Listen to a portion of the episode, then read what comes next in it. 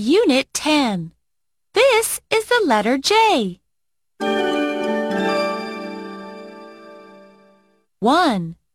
Trace the big J. Please count and trace with me. 1, 2. J. A big J. J is for juice. J, J, J. J for juice. J, J, J. 2. Trace the little j. Please count and trace with me. 1, 2. J. A little j.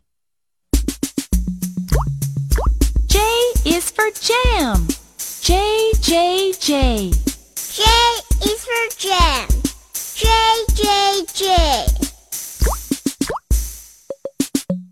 3. Chant with me.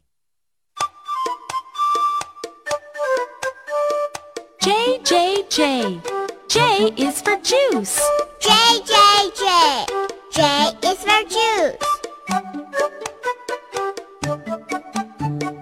J, J, J. J is for jam. J, J, J. J is for jam.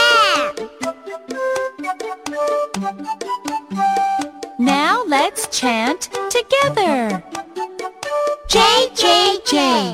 J is for juice. J, J, J. J is for jam.